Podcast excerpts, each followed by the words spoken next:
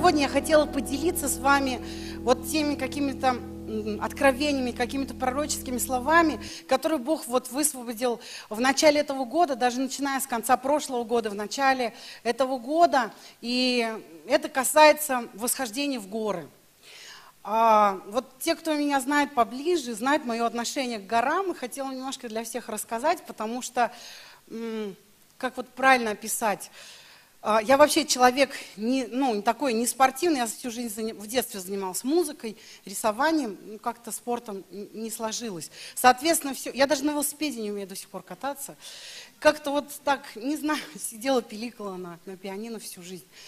И а, Получилось так, что у меня дома была энциклопедия, мы как советские дети, у нас не было никакого другого источника, кроме энциклопедии. И там на букву А был альпинизм, а на букву Э, э Эльбрус. И как-то вот, знаете, почему-то, я не знаю, статьи, вот, которые там были в этой энциклопедии, они были немножечко в каком-то таком, ну, для меня вот в страшном таком контексте, рассказывали о том, что как альпинисты они погибают, про Эльбрус вообще очень страшные вообще вещи. А, и о, про Эльбрус, простите, про Эверест. Эверест там был самая высокая точка мира, что там очень много людей погибло, и как-то вот, и альпинизм это какая-то колоссальная нагрузка, то есть постоянно на жизни, то есть на грани жизни и смерти. И мне было, я помню, первый раз, когда я прочитала, мне было лет, наверное, 5-6, мы с сестрой читали, и когда читала про, вот, про Эверест, и там говорила о том, что люди погибли, и я, пяти, пятилетний ребенок, я подумала так, мне их не жалко, мне вообще всех было жалко очень, но мне их не жалко, потому что зачем они полезли в горы? Я понимаю, людей на войне мне жалко, они защищали Родину. Но что делали эти люди, непонятно. Они бы не ходили в горы, они бы оставались дома со своими детьми и не погибли тогда. И а, знаете, у меня умер отец, э, когда мне было три с половиной года, и я так переживала всегда и думала, что он болел, и никто ничего не смог сделать. Просто он внезапно умер, у него остановилось сердце. Думаю, но эти люди, они специально пошли в горы, они умерли там, и их дети, их дочери, они они грустят дома одни, и они знают, что это их решение. И множество мыслей, знаете, было. Это такой окрасило горы в негативный вообще совершенно оттенок. Даже когда я смотрела картинки на гор, все восхищают красота, красота. Но я думала, что это какое-то ну, неправильное место для человека, оно опасное и ужасное. И я не видела никакой красоты гор, никогда не хотела путешествовать там. И вообще, то есть у меня было очень очень-очень негативно. Я считала, что это, знаете, какая-то блажь вот человеческая, и ну, не нужно ничего. И когда в начале, э, в конце 2016 года я молилась, и я получила в духе, что вот этот предстоящий год, это год восхождения, лично в моей жизни, и это как-то затронет церковь. И когда я услышала это слово от, Бога, восхождение, я увидела картину, я увидела э, человека, который поднимается реально в гору. И я подумала, Господи, что это? Ты хочешь, почему ты нарисовала этот образ? Почему это так вообще? Что это восхождение? Это неправильно, это ужасно. Но я стала дальше, дальше молиться, и вы знаете, произошла вещь, которую я не могу объяснить. А, весь мой 44 вот летний опыт нелюбви к горам, он рассеялся просто в прах. Я не знаю, как это происходит. Я не знаю, как люди меняются, но я знаю, что они меняются абсолютно от прикосновения Бога. Вот просто Бог пришел, коснулся меня своей рукой. И когда я закончила молиться, я села, записала какие-то вещи, и я вдруг с таким удивлением обнаружила, что я не отношусь негативно к горам. Я не боюсь их, они не кажутся мне опасными, они не кажутся мне ужасными. А, я не закрываю уши, когда я там слышу о горах. А наоборот, меня привлекает это, меня влечет. И ну, мою жизнь вообще заняли горы. Все, я стала думать постоянно. То есть я стала жить в горах все время в своем разуме, везде, читать. И как-то, знаете, жизнь наполнила. И я не понимала одной вещи – Зачем люди идут в горы? Вдруг для меня стал жизненно важным вопрос. Я вообще поняла, что Бог со мной разговаривает вопросами, знаете, вытягивает меня. Он задает мне какой-то вопрос, на который я должна э, найти ответ. Я вообще раньше думала, что, ну, наоборот как-то, ты приходишь к Богу, задаешь вопрос, Он тебе дает ответ. Но со мной почему-то так не работает. Очень часто мне Бог задает вопросы и говорит, ищи. И я ищу, ищу везде. И знаете, одно из потрясающих откровений, э, это ну, подарок, который Бог мне сделал вот в 2017 году, о том, что я по-другому стала относиться к телу и по-другому стала видеть. Э, видеть церковь, видеть тело. Самое, э, самое интересное, что я вдруг поняла, что пророческое слово, которое Бог дает мне, оно оно не цельно или оно, знаете, лишено полноты, если оно не дополняется пророческими словами многих людей из моей церкви, из тела. Вот, вот эти моменты. И а, когда этот вопрос возник остро внутри моего сердца, он встал, зачем люди идут в горы, зачем люди поднимаются в горы. И а, Бог дал мне, а, знаете, замечательных людей, которые начали говорить э, в мою жизнь. У нас было собрание э, пресвитеров, и я просто, знаете, вбросила такой вопрос. А зачем, зачем вообще люди ходят в горы? Какие мысли? И, и знаете, я попросила также своих лидеров, э, то есть любые мысли, любые откровения, какие-то пророческие слова присылать мне. И когда... Э, знаете, когда я стала искать этот ответ-вопрос не одна, а когда я стала искать в теле, для меня открылась ну, премудрость Божия. Я даже, мне даже сложно объяснить, насколько. И я вдруг стала видеть, как Бог говорит мне через каждого человека. И это точно так же, как я стою и молюсь в своей тайной комнате, и Бог говорит мне какие-то вещи. Это те же самые переживания, когда люди делятся откровениями. И одно время, знаете, у меня было даже такое ощущение, что ты постоянно разговариваешь с Богом. Постоянно, Он везде. И я интересно обнаружила такую вещь, что я вижу Бога вот со своей стороны, но каждый, он э, видит Бога по-особенному. И когда я получаю слово не только вот в своей тайной комнате один на один, а также от своих братьев и сестер, как будто все мое мышление, как будто мое сердце, оно расширяется. Я становлюсь вообще другая, и я начинаю смотреть по-другому, так, как никогда не смотрела и не видела. И я задумалась, и вдруг я поняла для себя сейчас притчу о м, купце, помните, который нашел жемчужину. И ради этого он продал все и купил поле. И я вдруг поняла, что внутри своих братьев и сестер я увидела вот эту жемчужину. Поэтому я готова продать все и вот не только вот купить, знаете как, он мне пришел и сказал, мне, пожалуйста, вот этот кусочек в серединке вот дайте. А он приобрел все поле, все. И вдруг я поняла, что я готова купить все их недостатки, ну, неправильные какие-то вещи, характер, э, другое призвание, то, то, которое может быть мне непонятно, их манеру, их жизнь, внешность, характер, все. Просто вот все, продать все свое, чтобы купить вот это. Потому что внутри там есть сокровище. Внутри каждого человека есть эта жемчужина, и она так мне нужна.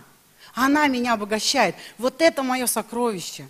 Знаете, как будто все немножко пере, переменилось, как будто все немножко сдвинулось а, вот внутри меня. И а, у меня множество жемчужин относительно гор, множество драгоценностей. Я, знаете, даже чувствую себя немножко таким, ну не знаю, как вот в фильмах показывают такие старички, у которых там сундучок с сокровищами, они там трясутся в, так, в колпачках вот из мультиков. Иногда я чувствую себя таким э, старичком, который видит, вот, ох, вот это да, вот это у меня сокровища, у меня их много, я за всю жизнь накопил. Так много Бог мне дал через, через церковь. Итак, по порядку. А, зачем люди восходят в горы? И я приготовила для вас а, разные мысли. А, и первая вещь это то, что я начала делать, я начала много читать э, вообще свидетельства самих альпинистов, потому что кто лучше расскажет, чем тот человек, который делает это. Мне нужны были практики, и я читала То есть не о них, а непосредственно на их какие-то э, интервью, статьи, книги, что они писали. И хочу зачитать только одну. На самом деле, э, многие вещи меня потрясли, многие вещи открыли для меня, когда люди говорят а вот о своем призвании, говорят о том, что подвигло их идти и преодолевать серьезно себя. И хочу зачитать только одно свидетельство. Это Илина Арасова, 31 год, она первая женщина из Македонии, вошедшая на вершину Эвереста. Она дошла. Многие, ну, как бы восходили, но спускались, и ну, не все умирали. У меня, знаете, было такое представление раньше, что кто, ну, кто пошел уже либо спустился, либо умер. Нет, много разных там ситуаций, случаев с Эверестом. Вот так она пишет. Для меня, как художника и альпиниста, Эверест всегда был страстью, самой большой в моей жизни. Меня всегда вдохновляла нетронутая человеком природа, и выложенные, э, выложенные силы заставляют меня ощущать, э, что такое исполнение мечты. Я стала первой женщиной из Македонии, которая взошла на вершины Матерхорн, а, не буду читать, она взошла на три вершины и так далее. Очень сложные названия. Но моей главной целью был Эверест. Причем я должна подняться была на него до 30 лет. Для, меня, а, для этого мне потребовалось пройти очень серьезную подготовку, прежде чем я смогла присоединиться к экспедиции. Я была в компании с Тимом Масадалом, который поднимался вместе, в котором мы вместе поднимались на Ама Даблам в 2011 году. Невероятные истории первооткрывателей давно уже толкают других спортсменов к своим целям. Я была счастлива стать одним из таких первооткрывателей в своей стране. И я открыла для Македонии Эверест, показывая пример того, что в мире нет ничего невозможного. И я хочу возвращаться к горам, потому что мой пример дает большой толчок другим людям поверить в себя и не сдаваться от своей мечты. Я поднялась а, на вершину мира по трем причинам. Первое – это то, что в мире существует не так уж много мест, куда я могу прийти и поднять свой дух на неимоверную высоту. Эверест для меня для меня сродни посещение музея и наслаждение раритетами древности. Я представляю Эверест с точки зрения всех прошедших экспедиций с момента первых попыток восхождения в 20-е годы прошлого века. Эти первопроходцы были как космонавты в начале космической веры. У них была страсть и вера в свои силы, вера в величие горы. По этой причине мне хотелось увидеть эту легендарную гору своими глазами. Во-вторых, как и большинство альпинистов, я люблю ставить перед собой все более и более сложные задачи – в-третьих, нет лучшего чувства после того, как выполнил, казалось бы, невыполнимую и невероятную задачу. Вот такое, э, вот такое свидетельство, и можно по-разному говорить, можно по-разному оценивать, э, но одна вещь, которую бесспорно я открыла в себе, что горы, они манят. И горы, знаете, являются каким-то прообразом – когда я стала размышлять на, над э, Писанием, и я вспомнила о том, что вообще горы – это очень библейская тема. Мы не берем сейчас Эверест и прочее. А, и когда Бог звал Моисея в горы, а, когда Бог э, звал Иисуса, который проводил э, время на, на горы. Это не были какие-то, знаете, вершины непомерные, для которых нужна была какая-то подготовка, там, тысяча долларов там, и прочие проводники. Нет, но это были какие-то определенные преодоления трудностей, это были горы. По-другому не скажешь. Иисус звал Моисея на горы. А, Иисус, находил, Иисус э, восходил на горы. И знаете, куда бы я ни смотрела, я вдруг увидела горы, горы, горы. И однажды мне прислали одно пророческое слово, которое, э, оно просто взорвало внутри, внутри у меня. Это одна сестра, пресвитер, э, Бог дал ей это слово, я хочу его зачитать. А, Вид с горы совсем другой – ты не увидишь города в городе. В городе ты видишь здания, людей, деревья, детали. Но с горы город в перспективе. Его районы, улицы, сам город. То, что в нем и над ним. Его внутренняя жизнь и внешняя жизнь. Ты видишь, где много деревьев, где пустыри, где свалки, а где сады, где свобода движения, где пробки, где бедный район, где богатый, где стройка, где разруха, где новые здания. И ты можешь планировать и действовать в соответствии с увиденным. Символы. Город – это церковь или конгрегация. Бог хочет дать вид и взгляд в перспективе. И знаете, для меня это стало таким, ну, таким замечательным, замечательным моментом вдохновения, потому что то, когда Бог говорил мне о восхождении, Он сказал мне очень практические вещи, которые я должна сделать, преодолеть и достичь. Знаете, это не просто какая-то вот такая метафора. О, Оксана, ты должна пойти в горы, взглянуть на красоты, там, воодушевиться, вдохновиться. Ну, вообще нет, не то.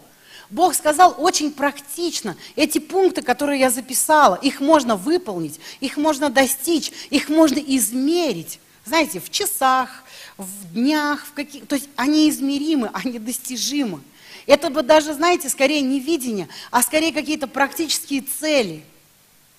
А Бог говорил очень конкретно. И когда я молилась, я, знаете, думала, что это для меня. Но получив вот это пророчество – я вдруг поняла, что каждый лично, когда мы восходим на свою гору, что такое восхождение? Как сказала вот эта женщина, она прошла серьезную подготовку. Многие из нас в этой церкви здесь, мы прошли серьезную подготовку. Многие из нас имеют уже это снаряжение. И более того, знаете, я вижу, что многие команды, вот как альпинистов, они собраны уже. Сегодня на молитве, на утренней, мы молились об этом. Мы молились вот об этих кораблях, об этих горах. Потому что Бог никого не посылает одного. Но э, Бог дает нам команду, чтобы мы шли вместе. Вот я думаю, вместе это ключевое слово этого года. Мы преодолеем мы пойдем на это восхождение, но мы сделаем это вместе. Мы сделаем это командой.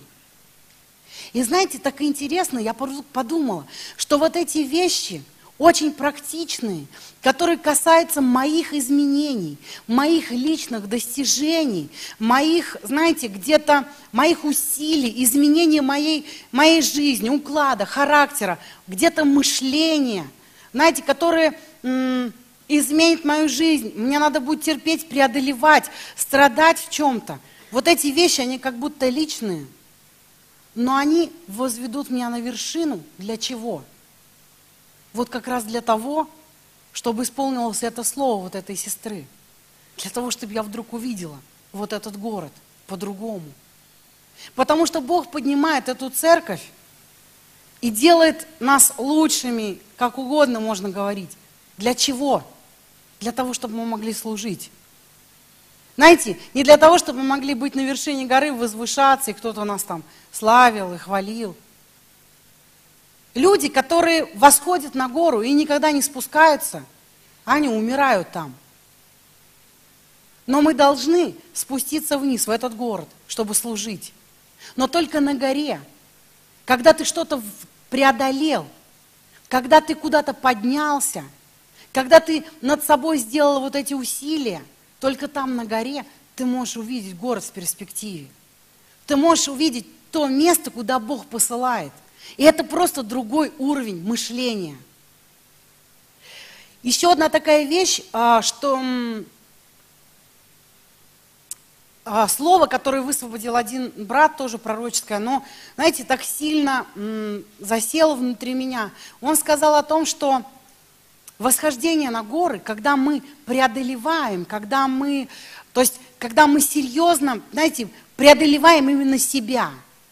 Потому что читала много, э, много свидетельств альпинистов, что они говорят, когда, то есть чем выше гора, тем сложнее идти. Есть небольшие горы, они такие прогулочные, но есть серьезные горы, серьезная высота. И там нехватка кислорода, там э, огромная усталость, э, там то есть каждый килограмм кажется как тонна. То есть очень тяжело идти.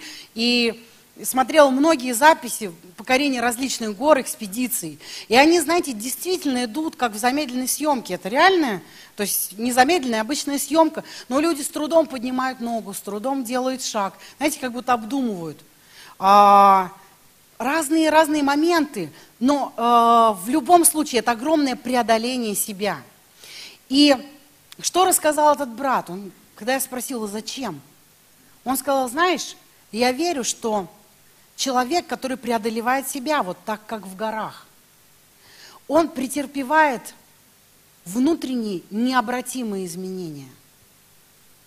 Просто необратимые изменения. А, некоторые альпинисты, они, покоряя вот серьезные высоты и вершины, они сталкиваются с смертельной опасностью. И а, свидетельствуют и рассказывают, что когда ты находишься на жизни грани смерти, когда э, эти горы не прощают ошибок, знаете, когда ты принимаешь какое-то важное решение, как будто все настоящее и ценное, оно выходит наружу. А все ненужное и неважное, оно как бы отходит. Происходит такая переоценка ценностей. И человек меняется уже внутри абсолютно кардинально. А, и когда этот брат говорил, он привел в пример Иосиф. Он говорит, знаешь, я вижу также жизнь Иосифа как пример восхождения. Помните жизнь Иосифа? Он был в семье, к чему он был призван? Он был призван быть на высоте, правда ведь? Об этом свидетельствовали его сны. А, не только братья поклонились ему, но во снах Бог, в пророческих снах, которые сбылись, они правильные. А, Бог показал, что поклоняться ему будут даже мать с отцом. Просто все поклонятся ему. И получив вот это, знаете, вот это пророчество, получив вот это вдохновение, получив вот эту мечту, а, он начал рассказывать об этом, радоваться, как уже свершившийся факт. Но было не так. Но было не так. Чтобы добраться на эту гору, чтобы это совершилось и произошло, должен быть пройти, должен быть пройденным серьезный путь. И этот путь, знаете, он изменил его кардинально. Когда он в яме пережил предательство самых близких людей, его семьи, он чувствовал себя частью семьи. Он помнил вот это слово, как братья поклоняются. Но что он пережил? когда эти братья, они оставляют его просто на смерть. Практически убивают его. Он пережил это. Но он не разочаровался, он не сдался, он не умер. Знаете, он поднялся на какую-то высоту, но он продолжил восхождение дальше. Когда его забрали в рабство, но Бог благословил его и поднял – в доме Патифара он занимал хорошую должность, он был уважаемым, то есть он учился каким-то навыкам управления дома, и это было его призвание, он был управленец, он был хороший управленец. И я думаю, он был счастлив, знаете, когда ты попадаешь в свое призвание, когда ты учишься чему-то, ты счастлив, и кажется, вот хорошо, вот замечательно, все, жизнь наладилась, я на вершине. Но нет,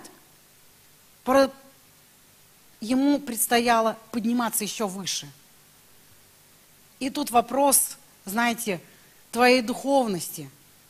Стоял серьезный вопрос с женой Патифара. Но он решил идти дальше, независимо ни от чего. Знаете, он не пошел на эту иллюзию, но твое же призвание управленца. Но оставайся в доме Патифара. Ну, не важно, что тебе придется немножко грешить, но ты же не виноват, это же не ты хотел. Тебя вынудили, тебя поставили в такие обстоятельства – тебя заставили.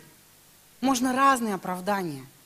Находить разные оправдания, чтобы не подниматься выше в горы, чтобы не преодолевать себя, потому что это трудно, потому что это тяжело. Это реально очень тяжело, страшно. Но он делает решение другое. Он просто оставляет все. Он не говорит, я не, это не моя высота. Я не хочу жить здесь, а я буду подниматься выше. И он поднимается выше, и это снова, и это преодоление. Это снова боль, это тюрьма. Но и там Бог поднимает его. Бог поднимает и благословляет. И знаете, раз за разом внутри него происходят необратимые изменения. Если бы это, он не прошел этот путь, если бы он не взошел до этой вершины, я не знаю, смог ли он простить своих братьев, смог ли он стать благословением для Египта, для Израиля, для Божьего народа. Я не знаю, но я точно знаю, что достигнув этой вершины и получив эти необратимые изменения, он стал таким человеком благословения. Он стал таким основанием. И это вдохновляет, знаете, ради этого стоит идти. Такие примеры вдохновения, такие примеры восхождения, они, э, они поднимают нас, они зовут нас в горы. А, я понимаю, что гора это, знаете, это некая метафора. Это не значит, что сейчас нам нужно одевать всем альпинистское снаряжение, ну хотя, может, кому-то и надо, я не знаю, и идти в горы. Но мы можем вдохновляться и смотреть, как люди преодолевали себя, поднимались, чтобы увидеть что-то, нечто другое, чтобы увидеть то, для чего стоит жить, то, для чего стоит вкладываться. И чтобы они не просто это увидели, но внутри они пережили необратимые изменения, чтобы осуществить это служение. Потому что когда Бог поднимает на гору, Он показывает так много. Он показывает, а, знаете, какие-то области, которые тебе будет без этих изменений а, очень трудно достичь, очень трудно выполнить это задание. Но Бог совершает это. А, еще одно слово, которое Бог высвободил и сказал через одного брата, тоже такая жемчужина, я очень ценю, и мне нравится это слово. Бог зовет на гору, чтобы мы заплатили цену. А, я согласна с этими словами сто процентов, и я думаю, что такая вещь интересная, что я не знаю, почему мы так устроены, или э, почему так вот наш мозг сознание устроен, но мы ценим те вещи, за которые мы заплатили. И когда мы не заплатили, когда они дались нам даром, мы не, ну, ценим их почему-то меньше.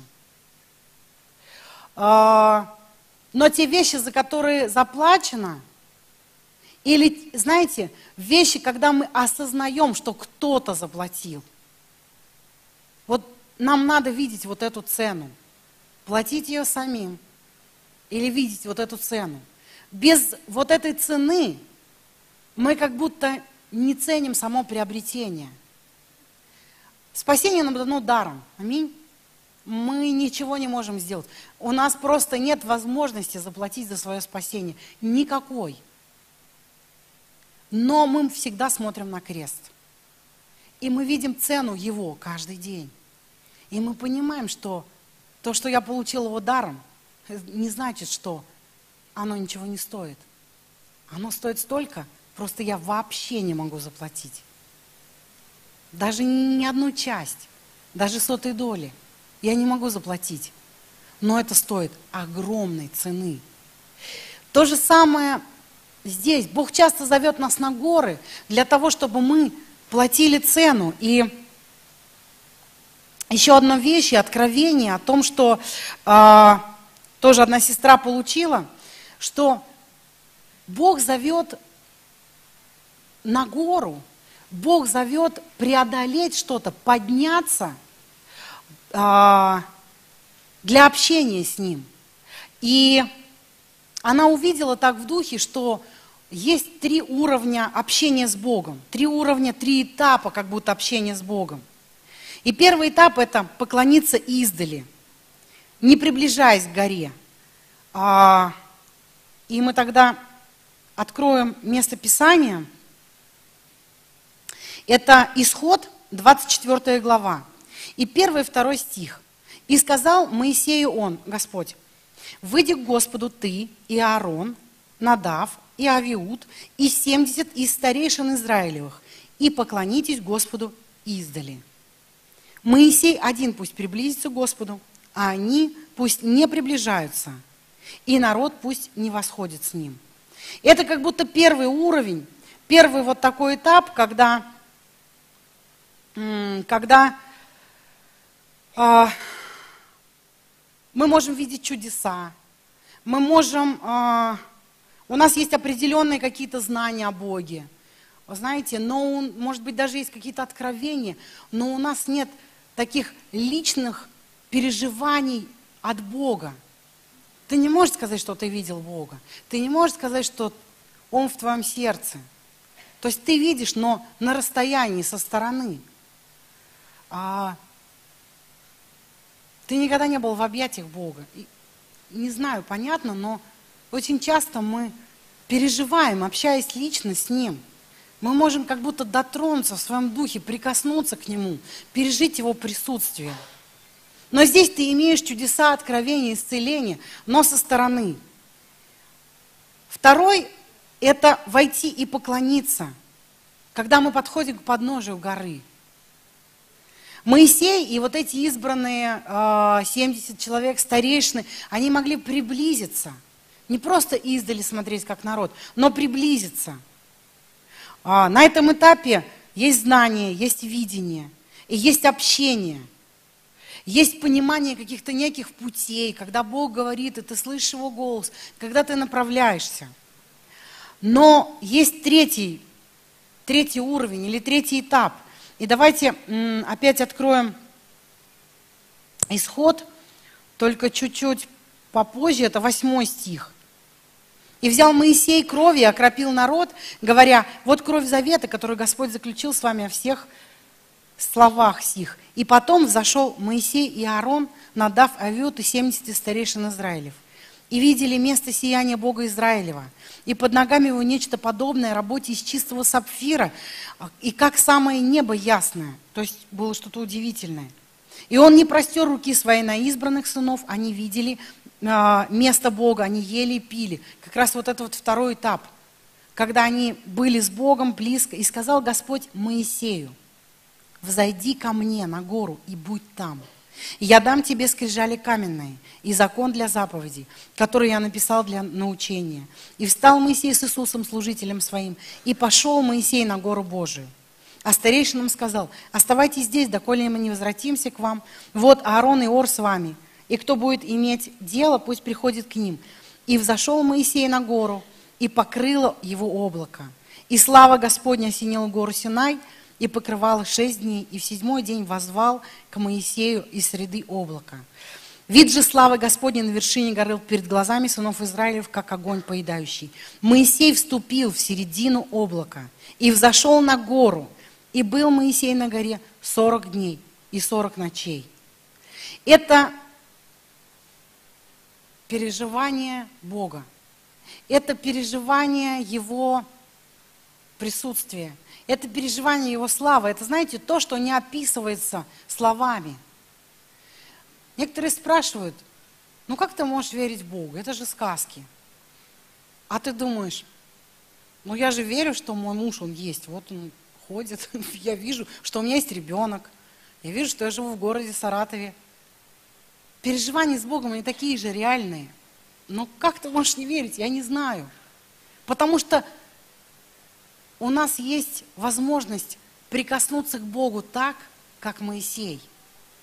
Сейчас, когда Дух Святой здесь на земле, Он зовет нас в эти горы. Он дает нам возможность, так же как Моисей, войти и взойти. И там просто быть в Его славе. Помните, когда Моисей зашел, они не могли смотреть на лицо. Ему приходилось покрывало, потому что слава сияла. Что это такое? Да просто он встретился с Богом, соприкоснулся, и это как печать на нем лежала. Это происходит с нами на горах. Это происходит с нами, когда мы стараемся и преодолеваем этот путь.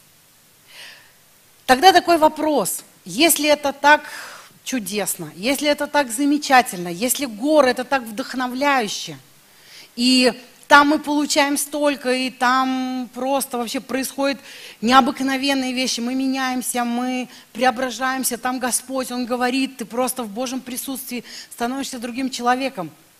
Почему же так много людей даже не достают свое снаряжение? Они остаются перед телевизорами и смотрят программы про, по альпинистов, там, BBC. Ну, я имею в виду христиан, понимаете? Это как, как аналогии. Почему тогда мы не восходим в горы? Почему тогда мы не идем? Раз там так хорошо, и это так замечательно.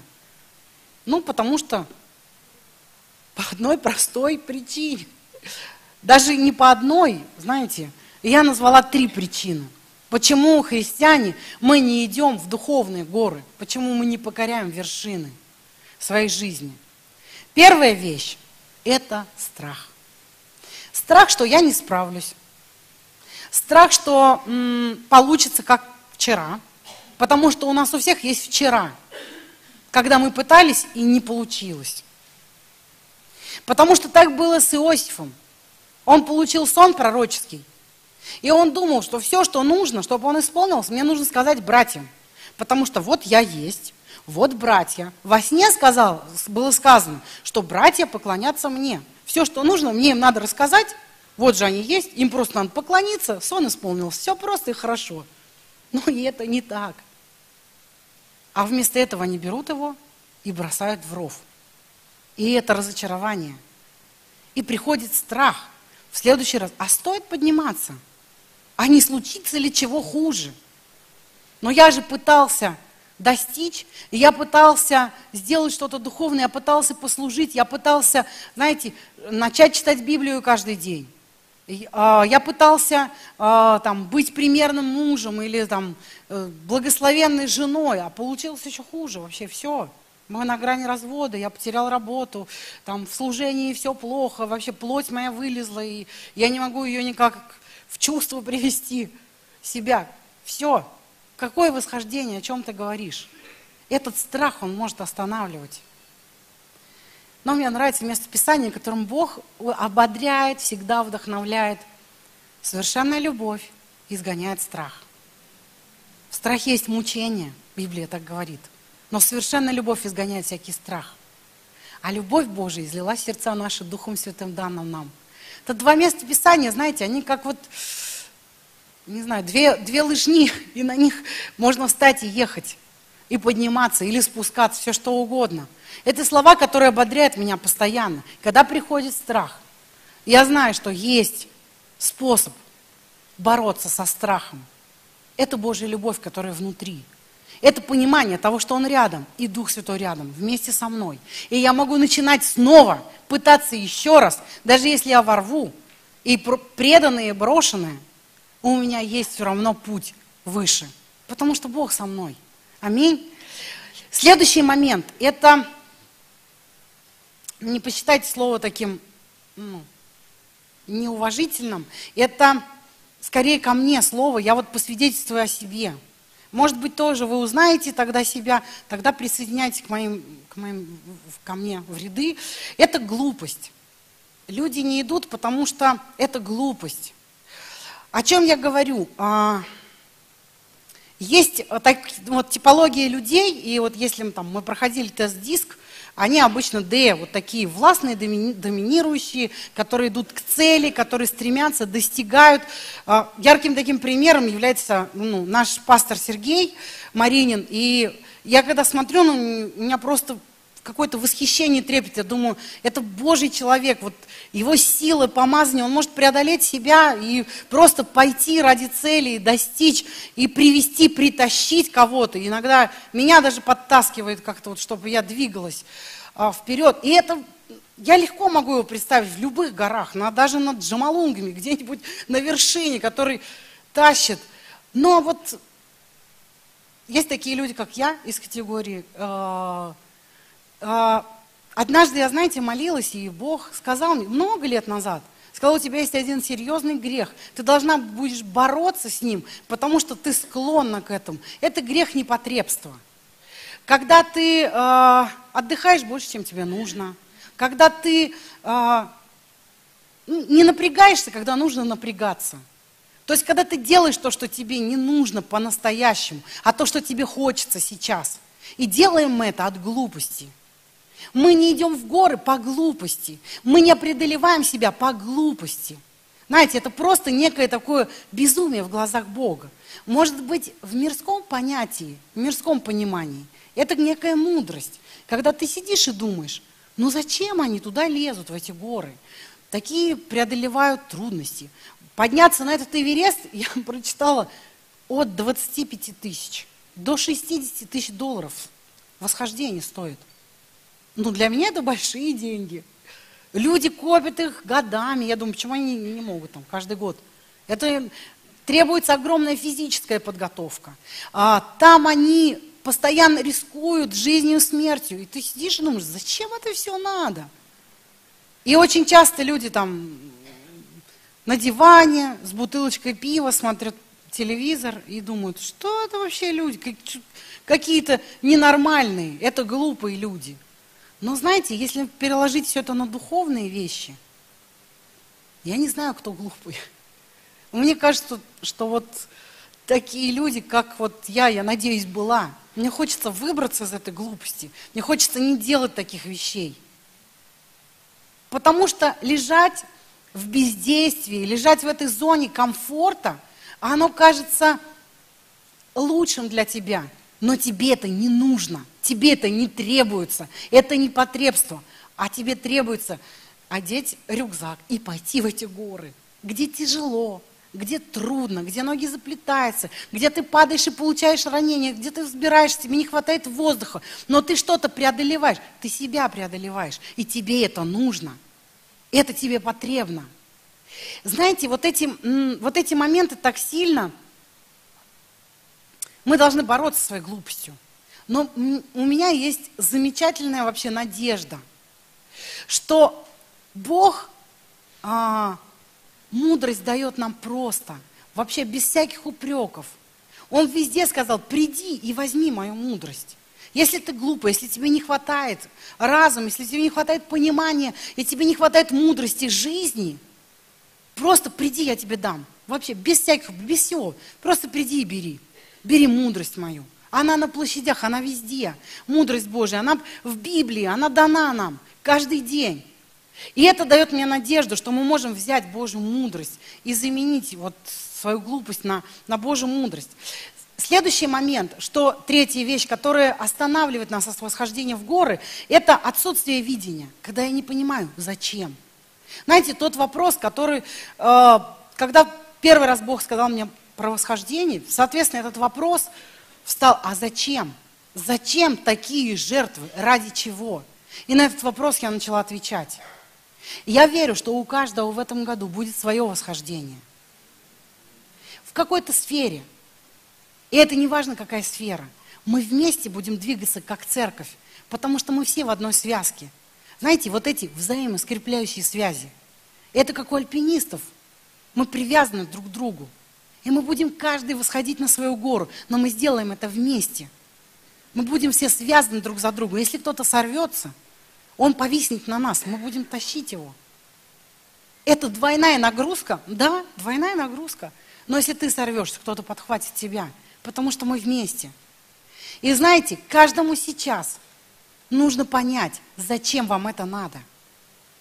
Если вы не знаете, если вы не понимаете, то это самое время бежать в тайную комнату, спрашивать у братьев и сестер в церкви, к своим наставникам, к своим друзьям, спрашивать, делиться, просить молиться, просить пророчествовать, принимать служение церкви, но понять и ответить себе на вопрос, сейчас, в начале года, зачем мне нужно это восхождение? Зачем? Не только куда, но зачем?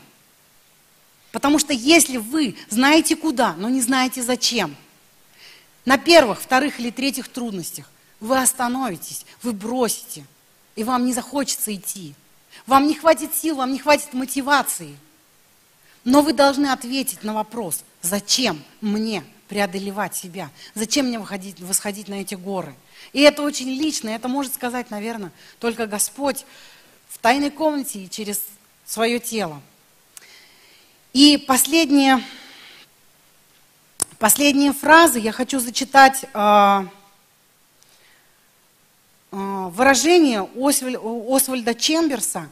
Это потрясающий а, человек, он жил в XVIII веке, и Он жил в Шотландии, организовал там библейское, библейский институт обучения и написал более 30 книг. И, знаете, просто потрясающая такая мудрость Божия – и хочу зачитать одну вещь, которая меня ободряют. Это также, знаете, слова. Одна сестра по откровению пророчески принесла мне и сказала, Оксана, это для тебя. Я читала книгу, и вдруг это выпрыгнуло, что Бог говорит тебе сейчас. И я увидела, и я поняла, думаю, Бог, это ты мне говоришь, действительно. И он написал так. Когда мы думаем о избавлении от греха, об исполнении духом, хождении во свете, мы представляем себе вершину высокой и красивой горы и говорим, нам там никогда не жить. Но когда мы действительно по благодати Божией туда добираемся, то видим, что это не неприступная вершина, а плоскогорье, на которой достаточно места и где можно жить и расти. Бог, а, Псалом 17, 33, 37. Бог припоясывает меня силою и устрояет мне верный путь, делает ноги мои, как оленьи, и на высотах моих поставляет меня. Научает руки мои брани, и мышцы мои сокрушает медный лук. Ты дал мне щит спасения Твоего, и десница Твоя поддерживает меня. Милость Твоя возвеличивает меня и расширяет шаг мой. Ты расширяешь шаг мой предо мною, и не поколеблются ноги мои. Вы знаете, есть обещание от Бога. Есть пророческие слова и видения, что когда мы преодолеваем и поднимаемся, и что казалось невозможным, и что казалось таким тяжелым, когда ты попадаешь туда, ты понимаешь, что это место твоего обитания. Это то, где ты должен жить, и это возможно. Давайте встанем сейчас и помолимся за вот это время, за это откровение восхождения. Э, я молюсь, чтобы каждый из вас, вся церковь в единстве, мы могли просто пуститься, знаете, вот в это, в это приключение, пуститься в эту, в это какое-то, знаете, событие совместное, совместное бытие, совместное переживание всей церковью вместе. Чтобы каждый в этом восхождении увидел свою часть. Это будет так практически, какие-то дела. Бог что-то скажет вам перестать делать в этом году – то, что вы делали, вы, знаете, как считалось так на уровне, ну, вроде не совсем грех. Но Бог скажет принципиально, ты не можешь идти с этим в гору, оставь это. Есть вещи, которые вы должны начать делать в этом году. И Бог будет настойчиво вам говорить. Это и есть твое восхождение. Начни делать вот это. Есть какие-то отношения, которые ты должен разрешить. В чем-то ты должен покаяться. Что-то ты должен преодолеть. Может быть, у кого-то ты должен попросить прощения, признать свою вину. А может быть, также отдать себя в жертву. Просто восстановить отношения ценой себя, ценой своей гордости, ценой, знаете, своего какого-то вот имения. Прийти и отдать все ради ближнего. Бог будет говорить практически какие-то вещи. Возможно, для кого-то это работа.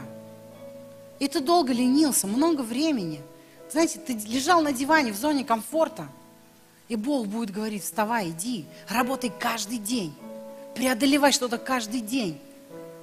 И это тяжело.